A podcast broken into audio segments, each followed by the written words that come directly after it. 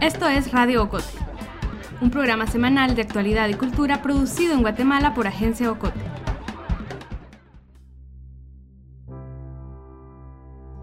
Otro destino y fue, o sea, un gran, un gran robo porque estás en un abismo. Estás como en medio de, como dice mi hermano siempre, ni aquí ni allá. Y bueno, ahora en estos años, en estos últimos años, la primera vez que identifico, la primera vez, y tengo 44 años y quizás en estos últimos dos o tres años, la primera vez que identifico como guatemalteca americana.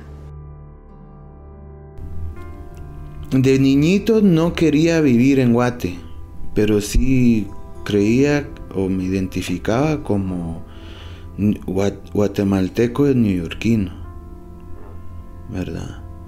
Eh, aunque estando aquí, sentía también que los guatemaltecos no me aceptaban completamente. Que para ellos siempre era obvio que yo no era de aquí. Eh, ¿Alguna vez te has preguntado si eres realmente guatemalteco? Pregunta tonta, ¿no? Si naciste acá, sos guatemalteco, ¿no? Si creciste acá, si tu familia es de acá, sos guatemalteco, ¿verdad? Pero a lo mejor no es así de sencillo. Para los hermanos del Águila, Karen y Jason, su identidad es mucho más compleja. Karen nació en Guatemala, en 1976, pero en el 82, mientras tanques rondaban la ciudad, sus papás la mandaron a traer. La llevaron a Nueva York. Su hermano Jason nació ese mismo año, en Queens. Los dos crecieron en los Estados Unidos. Son de allá, pero también son de acá. Su pasaporte solo dice United States of America. ¿Qué son entonces? ¿Guatemaltecos? ¿Estadounidenses? ¿Los dos o nada?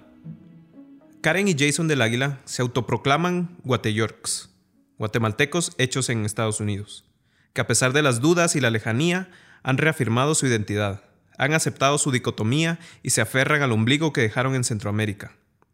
Según el Pew Research Center, en el 2017 habían 1.4 millones de guatemaltecos viviendo en los Estados Unidos, en 1980, cuando la familia del águila migró, había poco más de 60.000. Soy Alejandro García, periodista de Agencia Ocote, y hoy los llevaré a la Guatemala de los años 80, a Queens. Hace unos meses estuve allá, en Nueva York, explorando el territorio que los migrantes guatemaltecos han hecho suyo. Dos hermanos, él un ponquete, ella escuchaba rock gótico. Ambos nos explican cómo ellos se definen y cómo se descubrieron a sí mismos en la distancia. Cómo se enteraron de las desigualdades de Guatemala, desde la abundancia de Nueva York. Cómo supieron de la guerra en el altiplano desde la violencia cotidiana de Queens. Cómo aún hoy, para Karen y Jason, su identidad es líquida, cambiante, pero siempre atada a sus raíces en Guatemala. Este episodio es parte de nuestra serie Fronteras Líquidas, donde buscamos retratar y analizar la migración centroamericana. Hoy les narro una crónica de la migración, que es también una conversación sobre la nostalgia. Es que, es que la, la mamá, mi mamá, la abuelita de ese lado, ya estaba aquí, vino en los 60. Mm. Sí, pues. Sí. Entonces mi mamá se moría por estar con ella. Mm. Y ella fue la que se quiso venir. Entonces mi, mi papá y mi mamá se vinieron primero. Mm. ¿Qué año se fueron? En el, creo que en el 80, 81, mm. solo me ¿Un añito antes? Sí, sí, algo así, como año y medio antes me dejaron con mi abuelita y después me trajo mi abuelita. Ya. Y cuando ellos se fueron, te dijeron, nos vamos, tal vez. Estás muy chiquita. Sí, tal vez, pero no, yo sabía que estaba con mi abuelita, pero yo siempre me sentía mejor con mi abuelita porque ellos eran muy salvajes. ok. Así todos jóvenes y salvajes. ¿Cómo así? Pues, fiesteros. Fiesteros y los 70 la gente, o sea, la gente de la capital. Volvemos a escuchar a Karen del Águila. Karen tiene 44 años y supervisa los pagos en el Departamento de Finanzas de la Universidad de Columbia en Manhattan. La entrevisté en su apartamento. Si escuchan con atención, podrán oír a la hija de Karen viendo televisión en la habitación contigua. Yo la entrevisté en su sala, austeramente amueblada con un par de sillones y por adorno algunos libros. Karen vive en la esquina de la 148 y Ámsterdam, en Hamilton Heights, donde la atmósfera auditiva es salsa, bachata, hip hop y el spanglish. De pequeña, Karen vivía en la zona 1 capitalina, entre la parroquia de Nuestra Señora de Candelaria y el mercado San Martín de Porres. Y así pasó su niñez, con su abuela, yendo a la escuela y al mercado, siempre al mercado. Primero una bolsa de agua de coco, en cuanto entramos al mercado. y visitando a la, a la, a la vendedora de flores, a doña Chila y su esposo el carnicero. O sea, la gente era del mercado se metía como familia. Años y años que mi abuelita iba a la misma gente a comprar la carne, a la misma gente. Y aún así regateaba, que ya se habían, ya que se conocían más de 30 años. Y no, el mercado es un lugar mágico, comunitario, donde hay toda la información que necesites. Era el internet. De la escuela recuerda a las monjas. Recuerda un día jugar con un trozo de plasticina. Recuerda caminar de la mano con su abuelita, camino hacia la escuela. Recuerda que un día... Pero yo me acuerdo yendo ese día a la escuela y pasó un tanque en la 20 Avenida. Un gran tanque de guerra verde. Yo creo que iba con mi abuelita porque le pregunté a mi abuelita, mi abuelita, ¿qué es eso? Porque era tan grande como un elefante. Yo recuerdo hacer ese análisis. Eso es tan grande como un elefante. ¿Nunca habías visto uno? ¿Un tanque de guerra? Sí. No. Ok. ¿Cómo Ok. si tenía seis años? Sí, pues. Entonces mi abuelita, ay, no se preocupe de eso. No hubo mayor explicación. Y así, con tanques en las calles y soldados por todos lados. Era pues 1982, uno de los años más violentos del conflicto armado. Pero Karen no sabía de la guerra, y su abuelita no le decía nada tampoco. A los años entendería gracias a unas amigas en Nueva York y a una película de Pamela Yates. Cuando mi mamá me dijo por teléfono, ahora te toca a vos, te tenés que venir a, a Nueva York. Yo, no, yo no me voy. ¿Cómo va a creer usted que yo me voy de Guatemala? Estoy aquí con mi abuelita, estoy yendo a la escuela, estoy muy bien, yo no sé dónde está usted, pero yo no me voy. Mira, cabrona. si no te subís a ese avión y si no haces caso, da, da, da, da". y yo no me quería ir, no me quería ir. Nunca quise venir. Fíjate que ahí aparentemente los niños tienen una capacidad muy grande como de absorber las situaciones, adaptarse, digamos, a las situaciones del ambiente. Ella es Judith Erazo, psicóloga social del equipo de estudios comunitarios y acción psicosocial ECAP. Erazo ha pasado los últimos cinco años tratando a poblaciones en movilidad. Conoce bien a migrantes, retornados, exiliados, refugiados y deportados. Nos cuenta un poco de los efectos psicológicos que puede atravesar un niño pequeño al cambiar de país. Aclara que cada caso es diferente. Si te cambia muchísimo el entorno y lo si- sientes desfavorable, bueno, ahí pesa un año sin sus padres, digamos, se hace solo con abuelita, puede ser vivido de distinta manera, ¿va? como abandono, aunque no se exprese, o no, ¿verdad? Depende.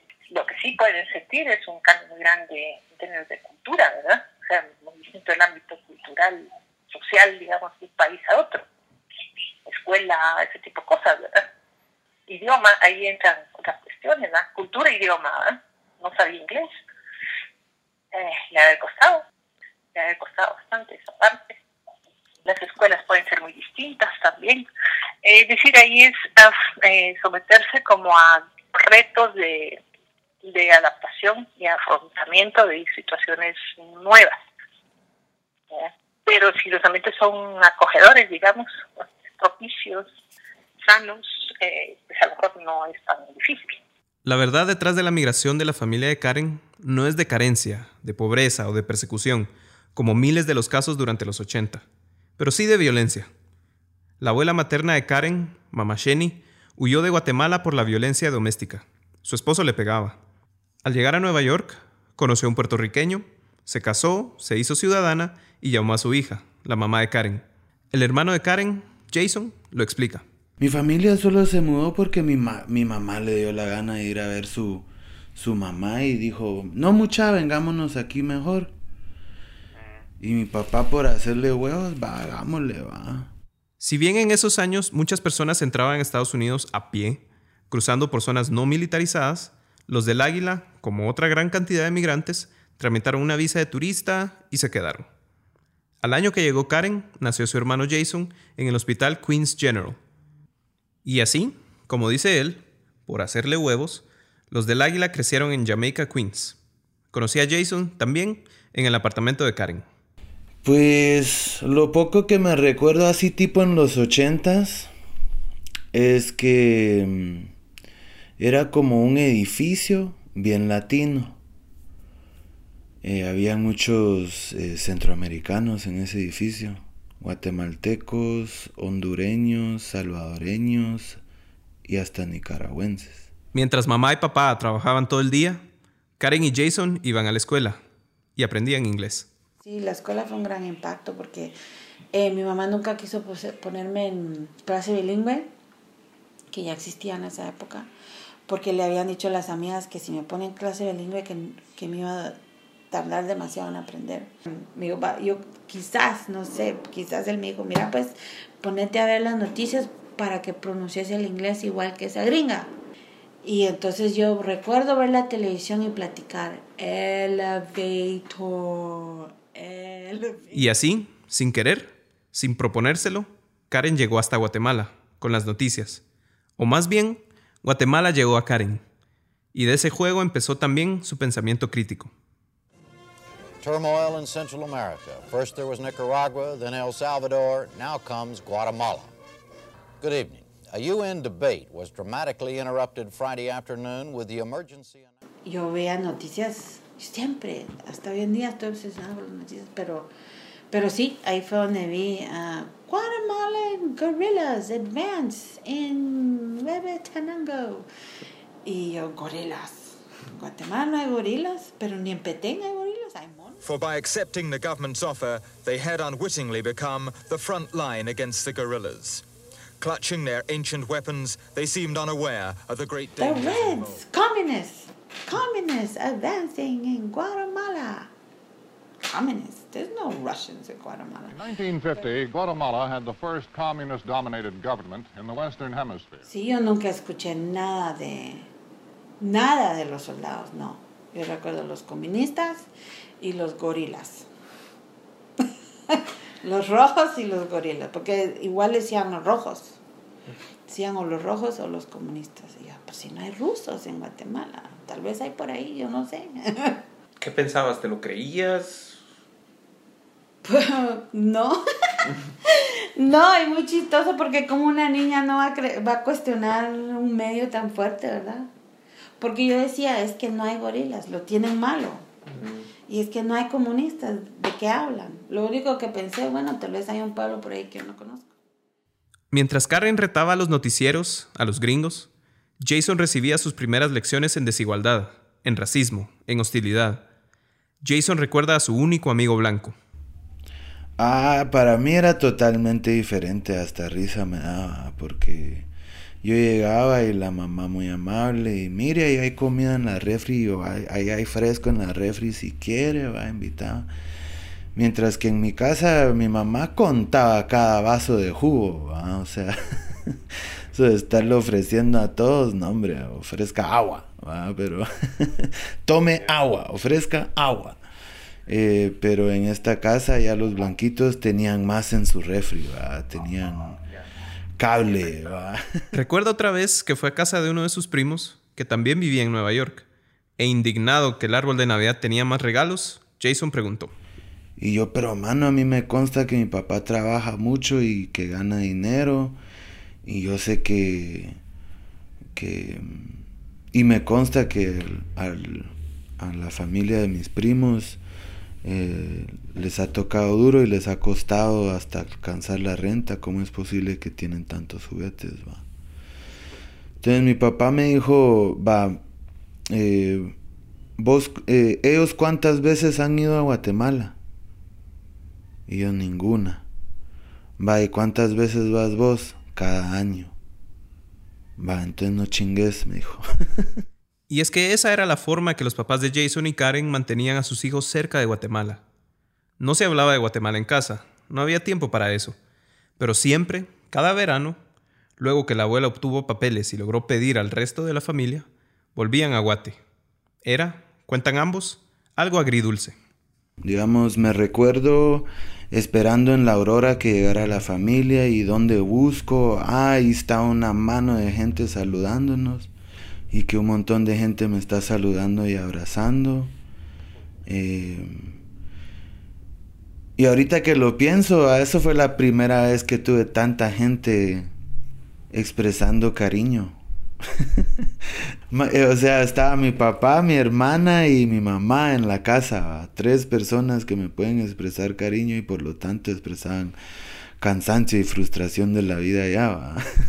Entonces llego aquí y hay como ocho personas mínimo ya saludando y abrazando y todo. Ah, pues muy triste, muy triste. Porque yo estaba viviendo una pesadilla aquí. Cuando Karen dice aquí, habla de Nueva York. Lo que yo vivía aquí, con dinero o sin dinero, era horrible. En cambio, mi familia estaba bien unida. Sin dinero a veces, tal vez, pero no, porque todos son dueños de casa. Yo siempre alegué que todos allá, hasta el, hasta el año pasado, ¿verdad? Siempre dije, todos ustedes tienen su casita.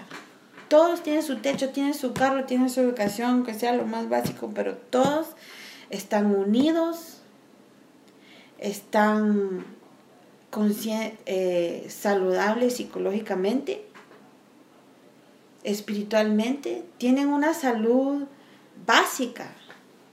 Como escuchamos en nuestro episodio número 16, la antropóloga social Glenda García García asegura que a partir de los años 80, a causa del conflicto armado, la migración guatemalteca se disparó. Y si bien los del Águila no huyeron por la persecución política o por las masacres, y tampoco se mojaron la espalda cruzando el río Grande o el río Bravo, fueron, son parte de esa vibrante comunidad guatemalteca que vive e impulsa a Estados Unidos. Pero la ciudadanía no los escudó del racismo, no los hizo inmunes de las dudas, no los encasilló. Como escucharemos más tarde, esto más bien los inspiró. Radio Cote, suscríbete en iTunes, Spotify, Google Podcast o tu plataforma de podcast favorita. Síguenos en las redes sociales de Agencia Ocote y busca nuestros contenidos en la página web agenciaocote.com.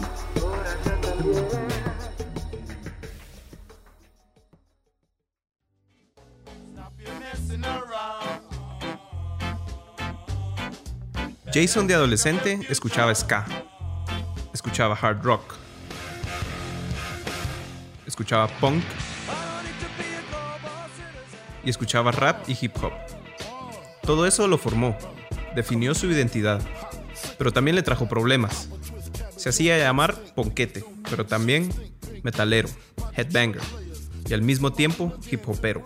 Allá en Nueva York, eh, yo era el raro por ser el latino en el in the hood, escuchando música punk y con el pelo parado. Y, y hasta cuando iba a, la área suburbana de blancos ponquetes en Nueva York, yo era muy hood para ellos porque yo entendía mucho hip hop y me gustaba mucho de esto y del otro.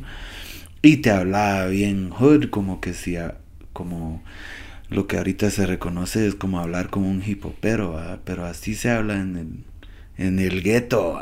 Jason era muy barrio para los blanquitos y para sus amigos del barrio era muy blanco por escuchar rock. Era muy guatemalteco para Nueva York. Era muy moreno para los gringos. Era también muy gringo para los guatemaltecos. Cuando, cuando alguien quería insultar a un latino, siempre era un wetback, un, usando la palabra inmigrante como que si es cosa mala, ¿verdad? Fucking immigrant. Y a veces hasta más eh, haraganes eh, solo le decían a alguien un fucking Mexican, o sea... Y... ¿Y vos de, de, niño te sentías guatemalteco, te sentías latino, te sentías gringo? ¿Qué te sentías? Las tres cosas. De niñito no quería vivir en Guate, pero sí creía o me identificaba como guatemalteco y neoyorquino, ¿verdad? Eh, aunque estando aquí, sentía también que los guatemaltecos no me aceptaban completamente. Que para ellos siempre era obvio que yo no era de aquí. Em, y peor al saber que eran de, yo era de Nueva York, otras saber qué estigmas y cuentos se les pegaban a ellos. Ah, entonces sos peligroso del Bronx. yo bueno, vivo en Queens, va, pero sí es, se pone peligroso a veces, va. pero eh, sí, yo sentí que de los, los dos lados em, mi identidad era proyectada de otra gente por lo que ellos eh, por el, falta la falta de entendimiento de ellos se proyectaba a mí y yo ah ese no soy yo pero va pues o sea entendí que voy a estar caminando en las proyecciones de ellos para mí nunca me molestó que no fui ni de aquí ni de allá o mejor dicho considerado ni de aquí ni de allá porque yo sí me considero de las dos Mientras Jason pasaba las tardes en la patineta, Karen entró a la universidad, en el 95, y por primera vez empezaría a conocer la historia de Guatemala. Poco después, Jason haría lo mismo. Como, como dije también, lo que me abrió la conciencia era el libro de Rigoberta Menchú y de United Fruit Company. El de Bitter Fruit. Bitter Fruit, sí, Bitter Fruit. Los libros que Karen menciona son Me llamo Rigoberta Menchú y así me nació la conciencia, donde la antropóloga venezolana Elizabeth Burgos escribe de la vida en el altiplano de la Premio Nobel, las carencias de su familia y la situación política en Guatemala. Un libro que luego generaría polémica por inconsistencias, pero ese es otro tema. Bitter Fruit o Fruta Amarga de Stephen Kingser y Steven Schlesinger, donde los autores revelan y narran el golpe de Estado contra el presidente Jacobo Arbenz en 1954. Es que yo fui a The New School for Social Research y estudié Latin American Studies por un año. Bueno, yo tenía una amiga, yo era eh, eh, parte de un grupo que fue aceptado, eh, así un grupo como pobre que necesitaba financiamiento, que nos dieron becas completas. Y todos éramos gente de color, de barrios pobres, que los papás no podían pagar la universidad. Entonces, entonces había una gran mezcla de, de inmigrantes en realidad porque recuerdo un dominicano, una puertorriqueña, que la puertorrique, los, puertorriqueños que yo he conocido siempre han sido súper políticos y con gran conciencia, los neoricans. Entonces recuerdo que en la U, porque yo no tenía identidad chapina, en esa época no tenía, era punk y goth y, y, de, y no sabía que era ser identidad chapina en realidad, hasta que fui a esa U y empecé a leer sobre Latinoamérica. Entonces la, las alumnas, las radicales con quien yo entré, me decían, pero tú tienes que ponerte la bandera en la espalda, porque tú qué te crees. Ellas fueron las que me decían, tú tienes que ser más radical, ¿qué te pasa? Que no sabes nada de Guatemala, no has leído Bitterfruit, todo eso. Mm, y ahí te la pasaron. De chiquita pues recibías toda la información de los noticieros y que comunismo y que las guerrillas, los gorilas.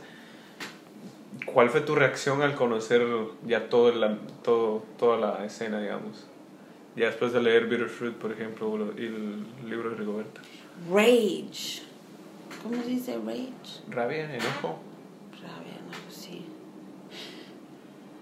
Sí, porque además que la, todos esos conceptos y ideas y pedacitos de información se alinearon. Eso fue. La idea que más me impactó fue cuando yo leí esos libros y dije y, realicé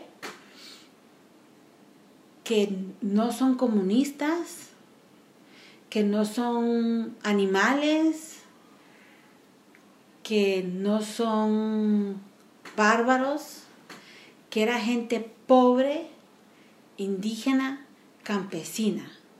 Eso fue la gran realización. Esto es una guerra en contra de la gente pobre, indígena, campesina y nada más, gente que no tiene poder. Pero le faltaba un empujoncito más a Karen para investigar obsesivamente la historia de Guatemala, para involucrarse. A Jason también, pero para él llegaría más pronto. Pueblo de Guatemala, la paz ha sido firmada. Yo creo que fue el último día de clases antes de vacaciones, porque era así un diciembre 20 algo, ¿va? como que 22, algo así era. Em, y la, la, esposa de mi papá, que a este punto él ya se había casado con una salvadoreña, ya estaba pegada a la tele. Y yo, yo apenas llegando a la casa, ella eh, em, me dice ella, mi hijo, están en Guatemala firmaron los acuerdos de paz.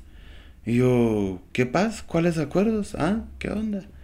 Y ella fue la que me, me explicó, pues la, de la guerra, pues vos. Y me empieza a explicar, no, que, que Guate ha estado en conflicto interno por ya 30 y algo años, algo así, 20 y algo años. Em, y que al fin se iba a firmar la, la paz y que qué alegre. Y yo, ah, vaya. Solo en shock que estaba viendo la tele, viendo que estaban ahí firmando ahí enfrente del palacio y... Em, y me recuerdo que esa es la primera vez que me puse a pensar, mano, tengo que conocer lo que no se me ha enseñado en Guate. Una nueva era en la que todos tenemos algo que decir y algo... ¿Tu papá te dijo algo en ese momento? Nada, ya le, le hablé a... Ya todo me lo había dicho su esposa y cuando él llegó fue horas después y se medio discutió mientras que él cenaba. Y él, ah, vos no sabías. Sí, por un buen rato, desde los 70, me dice. En ese entonces, Jason tenía 14 años. A pesar que Jason iba cada verano a Guatemala y veía tanques y soldados en las calles, no sabía nada del conflicto armado. Nosotros vivíamos a unas cuadras de un, eh, una base militar en, en Guate. Y yo me acuerdo haber visto tanques en la calle en Guate y yo solo pensaba, ah, va, o sea, es un gobierno militar aquí, va, ¿qué se puede hacer? Pero a mí nunca me contaron, y hasta cuando viajábamos, eh, me recuerdo que decían de los peligros, eh, pues yo solo pensaba, como no decían entre la guerrilla y Fuerzas Armadas, pensaba, ah, va, o sea, hay Mara que se balacea por ahí, va. Grueso, guate, va. Dice que no lo habló con su hermana, pues en ese entonces ella ya no vivía en casa pero admite sentirse avergonzado de no conocer la historia de su país. Bueno, no, avergonzado no. Jason lo pone de otra manera. Eh, me sentí bien maje, que... Sí, Ida, qué pena, ¿cómo no vas a saber que eso, wow, no solo qué historia impresionante en este mundo, sino que esa misma historia forjó tu presente, va. A partir de entonces, Jason empezó a ir a la biblioteca, a buscar libros sobre la historia de Guatemala y Latinoamérica, Leyó también sobre el golpe de Arbenz, sobre el involucramiento de la CIA. Leía autores como Howard Zinn y Noam Chomsky.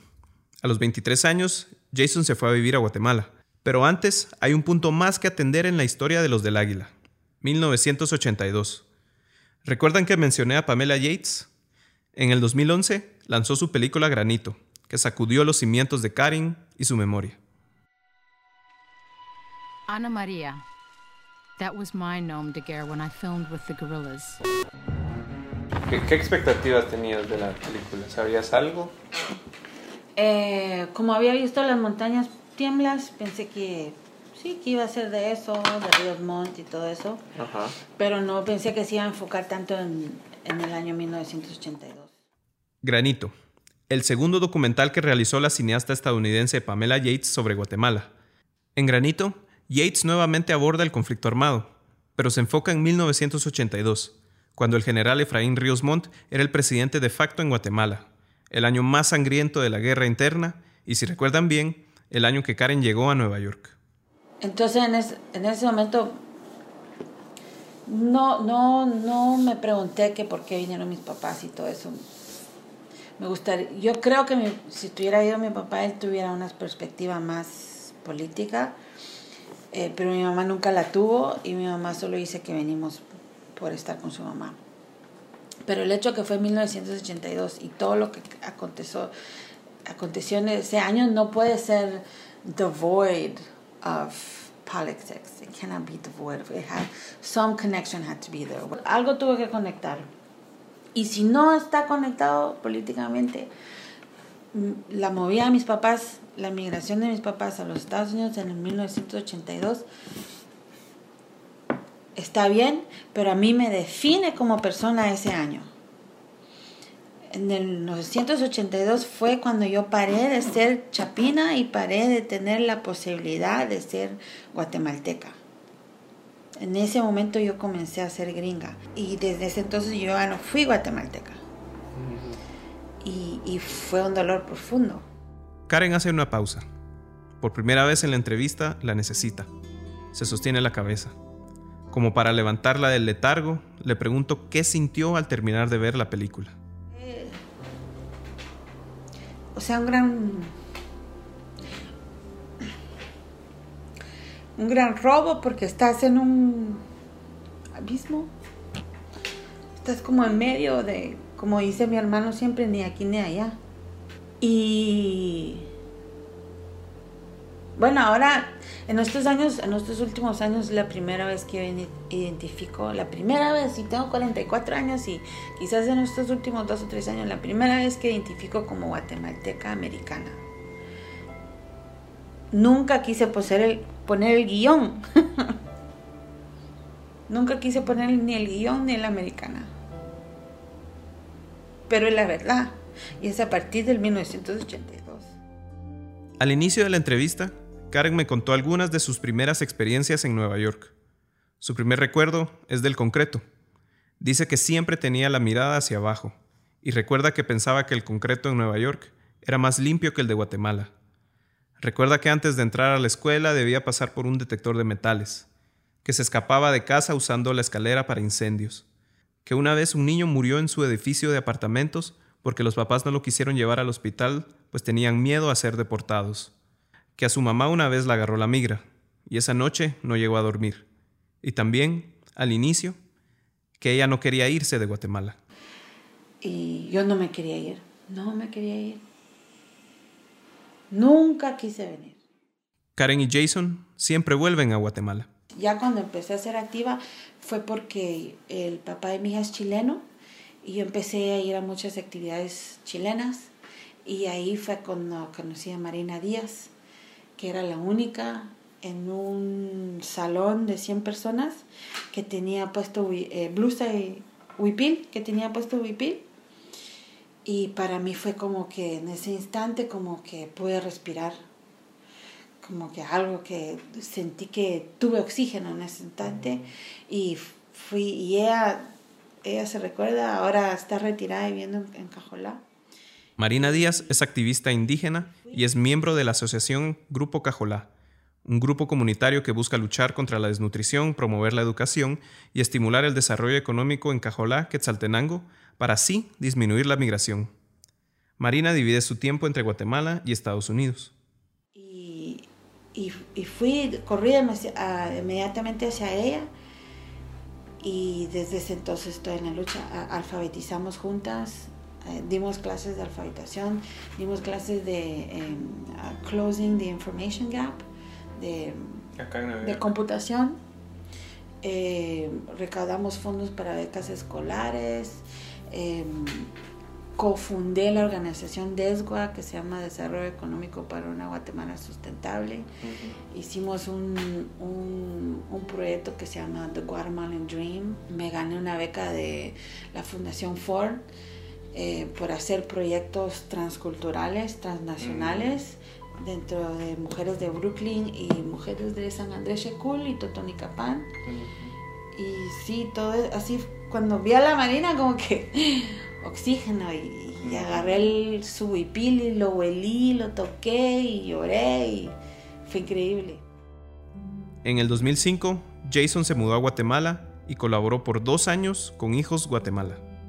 Pues lo primero que me recuerdo que hicimos así grande fue que pegó el stand y dejó a muchas comunidades aquí sin ayuda y pues recordando que habían comunidades en protesta y, en huelgas, fuimos a, dejar víveres a esas comunidades y a otras eh, dejadas en el olvido.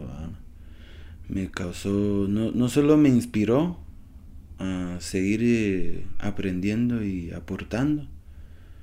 Eh, sino así como alguien nacido allá me, puso a analizar qué responsabilidades tengo por los privilegios que tengo.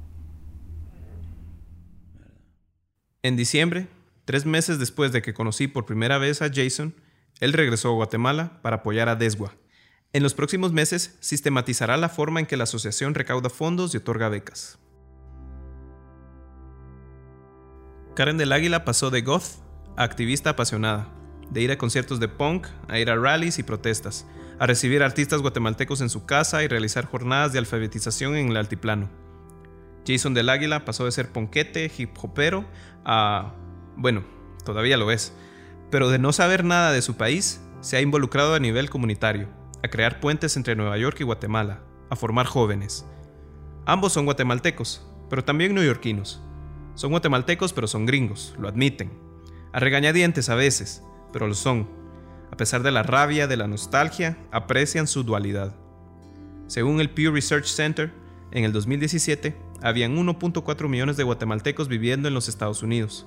De esos 1.4 millones, aproximadamente 575 mil permanecían indocumentados.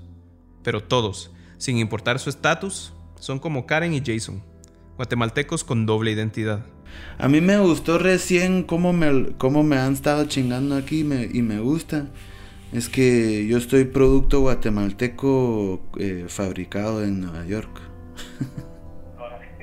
así, así me gustaría identificar. yo soy materia prima guatemalteca, pero diseñada en Nueva York. Así me siento. Y soy bien diseñada. y es por gente como Karen y Jason que el concepto de ser guatemalteco continúa expandiéndose. Hasta recién los últimos años con amigos me debatía, o sea, ¿cuándo sos neoyorquino? Ah. ¿Qué lo hace oficial? Y a veces chingamos, va. Mira, mano, si no sabes dónde conseguir por lo menos tres Ray's Pizza en cada condado, no sos neoyorquino. y argumentaría aquí, mano, si no, si, si no te gustan comer tortillas y con tu comida, no capto tu chapinés, mano, si, si no puedes frijol con platanito y queso y te cae mal, no, jodas, no creo que sos chapín. Pero esas son babosadas también, va, o sea, ¿qué te hace guatemalteco y qué te hace neoyorquino?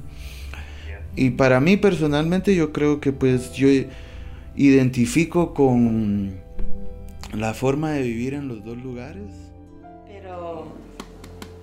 Y una vez andaba en el avión y me dijo una señora, Quiche, me dijo, pero es que usted dejó el ombligo, su ombligo está enterrado en Guatemala. Por eso siempre la va a llamar, usted tiene todavía el ombligo ahí enterrado. y me hizo sentir muy bien. Pero sí, no sé, no sé quién. Eso, eso fue la primera vez que yo pensé, ¿quién hubiera sido yo como guatemalteca? Porque definitivamente no soy solamente guatemalteca. Y no soy solamente gringa.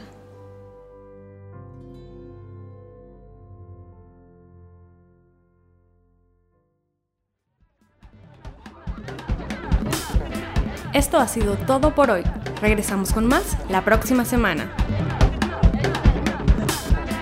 Radio Ocote es producido en Guatemala por el equipo de Agencia Ocote, con el apoyo de Seattle International Foundation. Producción sonora, Melissa Rabanales. Coordinación, Alejandro García. Música original, Juan Carlos Barrios. Música adicional, Kevin McLeod.